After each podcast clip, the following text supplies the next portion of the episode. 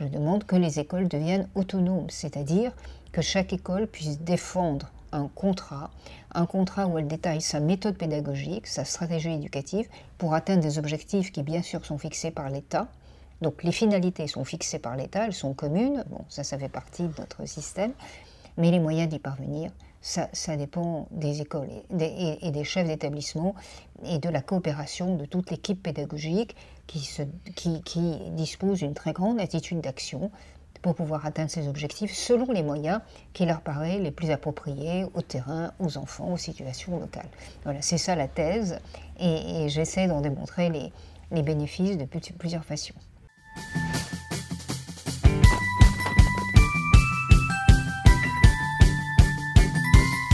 Bienvenue sur la chaîne YouTube de Liberté, le média qui infuse la liberté. Nous vous proposons un entretien hebdomadaire avec une personnalité qui s'intéresse, de près ou de loin, à la liberté. Bonjour Monique Contos-Perber. Bonjour. On vous reçoit aujourd'hui pour parler d'éducation et d'organisation du système scolaire. Vous êtes philosophe, directrice de recherche au CNRS, vous avez dirigé l'école normale supérieure, ainsi que créé et présidé Paris Sciences et Lettres. Dans un rapport que vous avez écrit, ainsi qu'un livre, vous, nous dites qu'il est nécessaire de libérer l'école. Est-ce que vous pouvez nous expliquer ce que ça signifie et pourquoi c'est nécessaire? Libérer l'école, l'expression bienvenue, puisque c'était le titre d'un ouvrage qu'Alamadla avait publié en 1984 et qui était le premier plaidoyer pour euh, l'autonomie scolaire. Alors évidemment, je ne partage pas la totalité des thèses que défendait Alamadla, mais c'est une bonne occasion de rendre hommage à ce livre tout de même. Alors en effet, ce travail euh, a été euh, lancé à à, l'instigation de Génération Libre, puisque la première production était un rapport qui a été publié au mois de juillet pour euh, le think tank français euh, Génération Libre, qui a fondé Gaspard Koenig. Et euh, ensuite, comme tous les, résultats des recherches que j'avais faites ne pouvaient pas être inclus dans le rapport, j'en ai fait un livre. Donc la thèse qui est défendue est, au fond assez simple. D'abord, une partie de constat, la relative euh, défaillance de la formation euh, scolaire en France, puisque euh, les collégiens français, quand on se fie au rapport PISA, au rapport TIMS pour les mathématiques, ont des résultats qui sont régulièrement en baisse, qui ne sont pas parmi les plus mauvais de l'Union européenne ou de l'OCDE, mais qui sont en baisse, et d'un autre côté, remédier au caractère de plus en plus inégalitaire de l'école française, c'est-à-dire que la France se range parmi les pays les plus inégalitaires d'Europe. Le système scolaire français primaire, secondaire, n'est pas capable de faire réussir leurs études euh, à, des, jeunes issus de milieux défavorisés.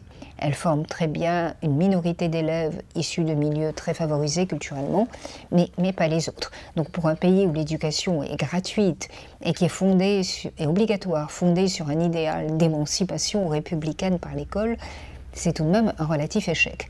Donc euh, les réformes se sont multipliées pour essayer d'améliorer la situation depuis qu'il en est pris publiquement conscience, mais euh, jusqu'à présent, ces réformes ont consisté à appliquer de manière uniforme telle ou telle mesure. Par exemple, transformer euh, l'affectation des horaires selon les disciplines, transformer euh, les méthodes d'enseignement, abandonner la, la, méthode globale de lecture au profit de la méthode syllabique, etc.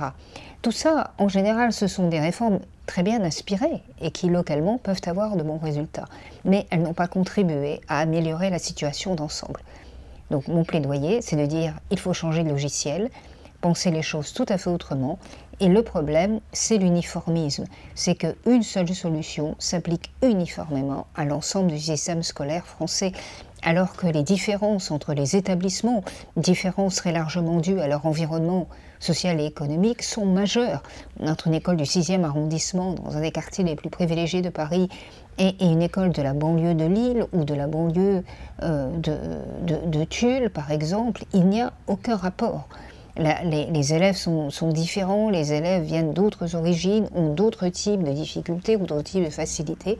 En conséquence, euh, au vu de euh, euh, les expériences étrangères qui ont été menées et qui, pour certaines, ont contribué à, améliorer le système scolaire, au vu aussi de la tradition historique française, je demande que les écoles deviennent autonomes, c'est-à-dire que chaque école puisse défendre un contrat, un contrat où elle détaille sa méthode pédagogique, sa stratégie éducative pour atteindre des objectifs qui bien sûr sont fixés par l'État.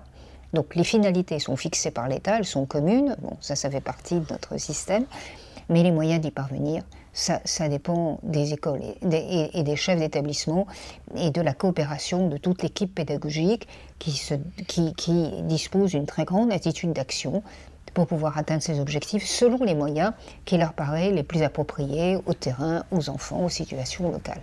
Voilà, c'est ça la thèse, et, j'essaie d'en démontrer les, les bénéfices de plusieurs façons. Vous avez des exemples concrets de leviers à activer pour les différentes écoles dans différents endroits qui permettraient justement de s'adapter aux spécificités locales, qu'elles soient sociales, culturelles? Bah, Par exemple, la possibilité d'organiser des, séances de travail à l'école faire les devoirs à l'école, ce qui n'est plus possible aujourd'hui en France. Alors, euh, évidemment, il y, a, des écoles où euh, il y a tout un environnement familial qui permet de s'en charger, où ce n'est pas nécessaire globalement. Mais il y a des écoles où c'est absolument indispensable parce que sinon les enfants entrent chez eux et n'ont le plus souvent pas de conditions euh, adaptées pour faire leur travail. il y a des, des, écoles aussi où les enfants ont des lacunes de départ et il est, il est préférable de, mettre par exemple deux professeurs par classe pour certains apprentissages, pour tous les apprentissages difficiles. Pas toujours, mais euh, d'en mettre, euh, mettre, deux, par exemple, lorsqu'on étudie une règle de grammaire ou une règle mathématique difficile, telle sorte que dès qu'un enfant a des difficultés, il y a un professeur qui peut intervenir. Monsieur Blanquer, euh, Jean-Michel Blanquer, ministre de l'Éducation nationale, a introduit cette réforme pour les, euh, les euh, classes de CP euh, et de, CE1 en zone défavorisée de dédoublement des classes, oui, mais pourquoi le faire de manière uniforme? Il y a des apprentissages où, où, il faudrait non seulement dédoubler les classes, mais doubler les professeurs, parce qu'on ne peut pas laisser un élève couler, c'est irrattrapable. Et en revanche, il y a des apprentissages comme lorsqu'on lit une histoire ou un conte, où les enfants n'ont pas besoin d'être par groupe de 12, ils peuvent être 24. Ça, si vous voulez, c'est aux professeurs d'en juger sur le terrain. Il y a des, écoles où c'est vraiment difficile de, faire en sorte que l'école reste en dehors des pressions de la société. Et dans ce cas-là, le, le, proviseur peut décider avec ses collègues qu'il est justifié d'exiger le port de l'uniforme, la même tenue pour tous. Il y a des écoles rurales, par exemple, ou des écoles dans des quartiers très privilégiés, où ça ne ces questions ne se posent pas. Euh, il y a des écoles où il peut être intéressant dans des petits groupes de faire travailler, que les élèves plus âgés fassent travailler les plus petits, un peu dans les méthodes qui sont inspirées de Montessori, puis il y a des contextes où ce n'est pas nécessaire. Donc, si vous voulez, c'est la particularité du, terrain et qui doit être évidemment documentée. Il faut que le choix des méthodes pédagogiques soit justifié en fonction des caractéristiques du terrain. D'ailleurs, dans les livres, je propose même que des chercheurs soient mis à disposition pour faire une étude sociologique telle sorte, et aider les enseignants à adapter leur stratégie au, euh, au contexte. Bref. Tout cela vise à, si vous voulez, un empowerment en quelque sorte des équipes professorales, des institutions, des établissements, parce que ce sont les mieux à même de juger la, stratégie qui, maximise les chances de réussite de, leurs élèves. Alors ce qui m'a amusé, c'est que dans le livre, quand j'ai essayé de, reprendre toute la, genèse de l'idéal d'instruction publique française, je suis tombée sur des textes libéraux républicains qui, à la fin du XIXe siècle, ont créé euh, euh, l'instruction laïque euh, obligatoire et qui tous plaider pour donner la plus grande liberté euh, aux professeurs. Disons, euh, enseignants, euh, pratiquez l'initiative libérale, n'hésitez pas à modifier le nombre d'heures consacrées à, chaque matière en fonction du niveau de, vos élèves, prenez des initiatives, les contextes sont différents, donc n'hésitez pas à, à, proposer des enseignements différents. Alors si on disait ça à la fin du 19e siècle, c'est a fortiori justifié aujourd'hui. Tout ça pour démontrer que euh, l'autonomie, elle est au cœur, au fond, du système républicain que nous vantons tant en France. L'uniformisme serait plutôt une tradition ou un héritage napoléonien, mais pas vraiment républicain. Cette liberté de l'école dont vous parlez, on la retrouve au niveau international dans d'autres pays, comme la Suède, les États-Unis, l'Angleterre. En tout cas, ce sont des réformes d'envergure qui ont été menées dans ces trois pays mhm. sous le signe de la libéralisation des institutions scolaires. Est-ce que vous pouvez nous en parler, nous dire comment Très brièvement, alors la Suède, qui était le système le plus étatisé, enfin pas étatisé, mais le plus euh, collectivisé, si je puis dire, euh, d'Europe, il a été étatisé jusque dans les années 80 et puis ensuite municipalisé pendant une dizaine d'années, mais enfin on est quand même dans, du ressort de la puissance publique, a été, lorsque les libéraux sont arrivés au pouvoir, les partis bourgeois sont arrivés au pouvoir, au début des années 90, euh, très fortement libéralisé, c'est-à-dire qu'on a créé des écoles libres publiques, puisque tout ce plaidoyer pour les écoles autonomes que je viens de faire, évidemment, concerne les écoles publiques, parce que les écoles privées, en France, il y en a à peu près 15%, parmi toutes les écoles, sont déjà des écoles autonomes, hein. ça concerne les écoles publiques. Donc de, faire de rendre possible ce statut d'école publique libre. Alors, école publique libre, ça veut dire qu'elles étaient totalement libres de leur méthode d'enseignement. Mais ce qu'a fait le gouvernement suédois, qui était quand même quelque chose qui allait nettement au-delà de ce que je recommande aujourd'hui, euh, parce que ça me paraît absolument pas praticable en France, c'est que non seulement la liberté de chaque école était très grande, mais que de, plus, euh, chaque école publique pouvait lancer un appel d'offres pour appeler des gestionnaires. Et ces gestionnaires pouvaient être des groupes de parents, des associations, des ONG, enfin du non-profit, mais pouvaient être aussi des structures for profit, c'est-à-dire des groupes financiers, des entreprises, des fonds de pension. Donc euh, évidemment, euh, ce sont surtout ces derniers qui ont répondu aux appels d'offres. Euh, eh bien, en, s'assurant de la gestion des écoles, l'État suédois, en remboursant à l'organisme gestionnaire le coût de la scolarité de chaque enfant, donc plus on avait d'élèves, plus on était remboursé. C'est un peu le même système que, que l'on trouve en France pour les EHPAD et les hôpitaux qui sont euh, gérés par des structures euh, for profit. Mais euh, évidemment, dans la plupart des cas, ça a donné des résultats assez peu satisfaisants. Il y a eu des réussites, mais il y a eu vraiment de véritables dérives, c'est-à-dire des, des, des, gestionnaires privés qui, euh, ayant sécurisé les remboursements de l'État euh, correspondant au coût de la scolarité, eh bien, avaient tendance à faire de plus en plus d'économies d'échelle, supprimant les bibliothèques, les laboratoires, euh, jusqu'à provoquer, bon, dans certains cas, de véritables désastres. Quand un fonds de pension a fait faillite, et une quinzaine d'écoles a dû fermer du jour au lendemain. Et ça veut dire que plusieurs dizaines de milliers d'enfants se sont retrouvés sans établissement. Mais ce qui a fait échouer cette réforme, Bon, c'était peut-être pas, une très bonne idée de faire appel à des gestionnaires euh, fort profit, mais c'est surtout, surtout ce qui a fait euh, euh, échouer cette réforme, c'est la défaillance de l'État qui n'a pas su assumer son rôle de contrôle. Et j'insiste sur ce point parce que là où on est sûr qu'une expérience d'autonomie scolaire échouera, c'est lorsque l'État n'est pas capable de contrôler les acteurs privés. Alors il faut leur laisser, leur laisser la bride sur le cou, les laisser très libres, bien sûr, mais il faut tout de même que des objectifs et une certaine euh, et en termes de grande qualité de l'enseignement soit atteint. Et ça, c'est à l'État de jouer son rôle. Hein. Alors ça, c'est le premier exemple qui est quand même plutôt mitigé. Deuxième exemple, qui lui est, je considère un franc succès, c'est celui des charter schools aux États-Unis, dans les années 90 aussi, des écoles publiques qui, euh, comme leur nom l'indique, euh, se donnent un contrat, une charte, d'où le nom de Charter School, avec des objectifs ambitieux. Certaines s'appellent même les No Excuse Charter Schools, c'est-à-dire pas d'excuses pour ne pas atteindre des objectifs. Et euh, là, il y a eu dans des quartiers défavorisés, très défavorisés même, pour peu que euh, les parents et la communauté aient eu un certain souci des études, et y compris l'importance des études pour l'avenir des enfants, il y a eu des réussites spectaculaires euh, dans les milieux défavorisés. Les free schools britanniques, écoles publiques libres, là encore, c'est un exemple un peu ultérieur, années 90, lorsque la coalition libéraux conservateurs arrivent au pouvoir. Et là, euh, ça a été dans l'ensemble euh, quand même une, réussite aussi, surtout pour les populations euh, défavorisées, immigrées, avec de fortes communautés immigrées, mais où quand même il y avait un véritable, enfin une conviction que c'était par les études qu'on réussissait. En revanche, dans les quartiers qu'on dirait plutôt de population ouvrière, euh, majoritairement blanche, qui se sentent complètement déclassées par rapport aux évolutions sociales et économiques actuelles. Les charter schools, ni les charter schools d'ailleurs, ni les public ni les free schools en Angleterre n'ont eu beaucoup de succès.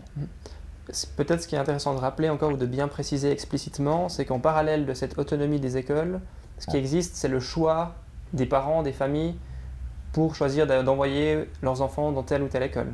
C'est très important. Il y a trois raisons qui sont derrière cette euh, réforme de l'autonomie scolaire. Première raison, améliorer les performances du système scolaire, évidemment. C'est la plus importante, et en particulier au profit des enfants issus du milieu défavorisé. En deux mots peut-être, de quelle manière est-ce que l'autonomie des écoles permet d'améliorer la qualité de l'enseignement? Parce qu'elle tient compte du contexte. Elle propose des stratégies d'enseignement qui sont enracinées dans la réalité, qui ne sont pas euh, recyclées de ce qui se fait ailleurs et qui sont évidemment ont beaucoup plus de chances d'être efficaces. Et surtout, autonomie suppose très grande adaptabilité, très grande réactivité. Lorsqu'on voit que quelque chose ne marche pas, on essaye autre chose.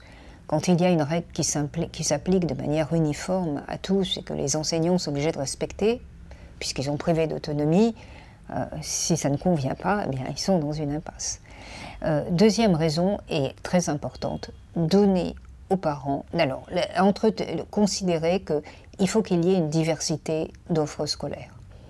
Qu'il n'y a aucune raison qu'il y ait une seule offre scolaire pour euh, un objectif de formation égaux. Hein. Les ambitions étaient les mêmes. Il ne s'agit pas de faire de l'éducation au rabais pour certains, mais les objectifs étant les mêmes, il faut qu'il y ait une pluralité d'offres scolaires parce que ça crée de l'émulation et ça crée du perfectionnement et de l'amélioration collective.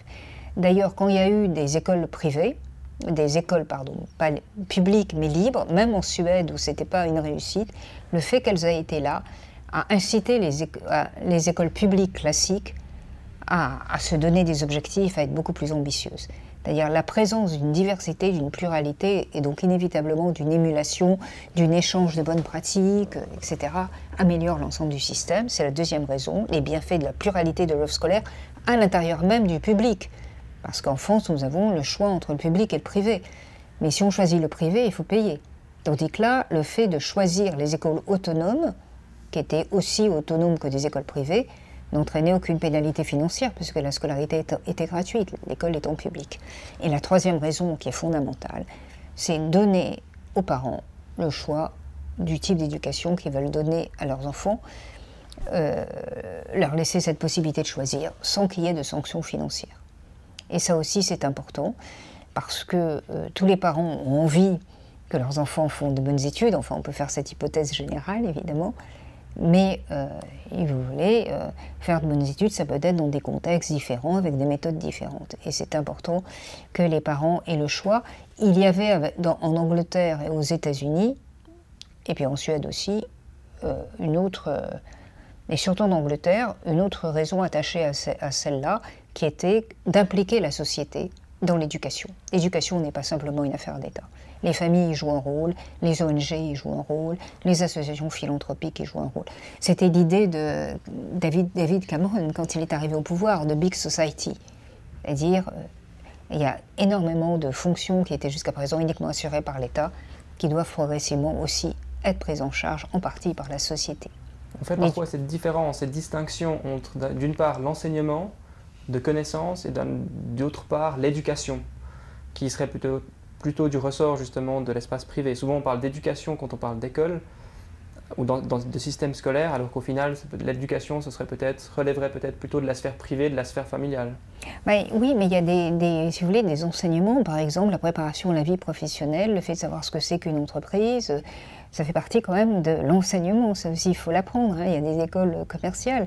Le fait, par exemple, s'il y a parent d'élève ou s'il y a une entreprise importante, si elle veut euh, faire découvrir aux enfants ce qu'est la vie en entreprise, ça peut être aussi un apport dans l'enseignement. Ça sert ensuite de prétexte à, des développements sur l'économie, la rentabilité, la productivité. Tout ça sont des notions que les enfants doivent maîtriser. Donc, euh, voyez, cette implication de la, de la société n'est pas nécessairement euh, euh, un appauvrissement de l'enseignement. Au contraire, c'est un enrichissement. Mais il faut garder des objectifs scolaires très ambitieux. Il n'y a aucune raison de céder là-dessus, parce que sinon, c'est mettre les enfants en situation de gêne ou de handicap pour leur vie future. Tout ça semble très convaincant, très élégant. Je, souhaiterais maintenant qu'on parle aussi des, des craintes qui peuvent émerger, qui émergent rapidement lorsqu'on parle de, cette possibilité de différenciation du système scolaire, du système d'enseignement ou d'éducation, notamment par exemple avec ces charter schools euh, aux États-Unis. Est-ce qu'on ne doit pas craindre l'émergence d'inégalités ou d'accentuation d'inégalités au sein de la société? Notamment si l'État fixe des objectifs, est-ce qu'il n'y a pas ce risque que certaines écoles les dépassent tellement qu'on crée une sorte de deuxième vitesse de l'éducation ou de l'enseignement euh, c'est une crainte tout à fait légitime à laquelle je répondrai en plusieurs points. D'abord, cette inégalité extrême existe déjà. Hein. C'est la situation à laquelle il faut remédier. Donc la seule crainte qu'on pourrait avoir, c'est qu'elle ne soit augmentée. Or, tous les, exemples que nous avons vus ont montré que euh, des, enfants qui avaient aucune chance de réussite ont pu accéder à un très bon niveau avec des charter schools. Dans les charter schools, tous les enfants vont au collège, tous sont admis au collège, même dans des quartiers les plus défavorisés.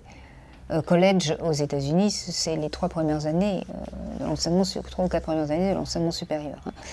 Donc euh, ils, ont vraiment une bonne formation pour ça. par ailleurs, vous voulez, évidemment, surtout en France, on est très attaché à l'idée que l'uniformisme de traitement est la meilleure garantie de l'égalité. Mais quand les situations de départ sont si différentes les unes des autres, ce qui est une belle exigence de façade devient un, un, non sequitur, parce que, si vous voulez, on applique les mêmes exigences à, des enfants qui, issus de milieux très différents ou avec des formations au terrain très différents, ne sont pas capables de les intérioriser de la même façon, sans qu'on puisse adapter le rythme auquel ils s'approprient ces, ces, objectifs, on, va dire tout droit à l'échec. Donc euh, évidemment, en tant que, libéral et défendant une réforme de ce type, euh, il faut accepter l'idée que parfois la différenciation, pas quand elle est une différenciation imposée du haut en disant vous, vous, serez en bas de l'échelle, vous, vous serez au-dessus de l'échelle, mais une différenciation qui résulte en quelque sorte des styles différents mis en place pour atteindre les mêmes objectifs, peut être au contraire une véritable garantie d'égalité. Mais, ça, bon, c'est une question qui est, euh, au, cœur de cette réforme et qui, encore une fois, euh, ne doit pas être traitée de manière dogmatique. Il, faut, dans mon, livre, j'appelle à une expérimentation, qu'on en crée des écoles comme ça, qu'on voit comment ça marche, on dispose de, de, de, 30 ans de recul pour savoir ce qui a fait échouer certaines réformes dans les pays étrangers, ce qui les a fait réussir. Donc on est quand même beaucoup plus armé pour éviter les écueils il faut que l'État joue son rôle d'accompagnateur et de contrôle. Pas, pas son rôle tatillon, de prescripteur de méthodes ou de stratégies éducatives dans un, pour des contextes dont il ignore tout, mais son rôle de contrôle, c'est absolument essentiel. Mais la question que vous posez est une vraie question et on ne peut pas l'écarter euh, comme cela. Mais euh, n'oublions pas qu'il s'agit de remédier à une situation qui est très très insatisfaisante. Une deuxième crainte qui pourrait être liée à cette autonomie émergente des, écoles, ce serait probablement l'endoctrinement religieux ou idéologique. On pourrait imaginer des écoles avec d'un enseignement religieux qui soit, qu'il soit juif, euh, chrétien ou, euh, euh, ou, islamique, ou alors qu'il soit, qu'il soit lié à des, à des mouvances idéologiques, que ce soit par exemple le capitalisme ou le communisme. Comment est-ce que là encore on peut remédier à ça? Euh, alors franchement, euh, on, le remédie simplement en appliquant les règlements qui, sont ceux de l'école publique française, c'est-à-dire c'est une école laïque. Vous savez, nous avons une loi depuis 2004 qui interdit le, port de signes religieux euh, à l'école. il n'y a aucun, aucune trace de quelque religion que ce soit dans les établissements publics. Les programmes ne portent pas la marque. Euh, de quelque religion que ce soit, il n'y a aucune raison que cela change. Ce n'est pas parce que les, parents, les, enseignants euh, ont l'autonomie de définir leur méthode pédagogique que savoir avoir, euh, ça va permettre le prosélytisme ou une sorte de laxisme dans les comportements. au contraire.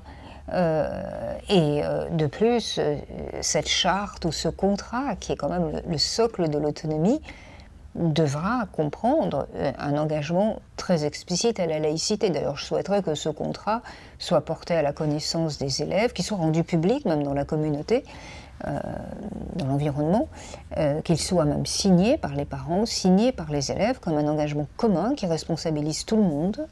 Et il faut que la question religieuse et la question de la neutralité, on donne aux enfants les moyens de se faire, d'acquérir un esprit critique, et d'acquérir une personnalité intellectuelle. Donc il faut leur montrer plusieurs options possibles, en politique, même en morale, euh, en religion. On a toujours euh, enseigné l'histoire des religions à, l'école publique, laïque, mais on ne fait de propagande pour aucune d'entre elles. Et ça, c'est vraiment quelque chose qui est à l'origine de l'école publique française et je ne vois pas en quoi il y aurait, il y aurait le, moindre problème de ce point de vue-là. Il y a des écoles privées très autonomes en France qui sont des écoles totalement laïques.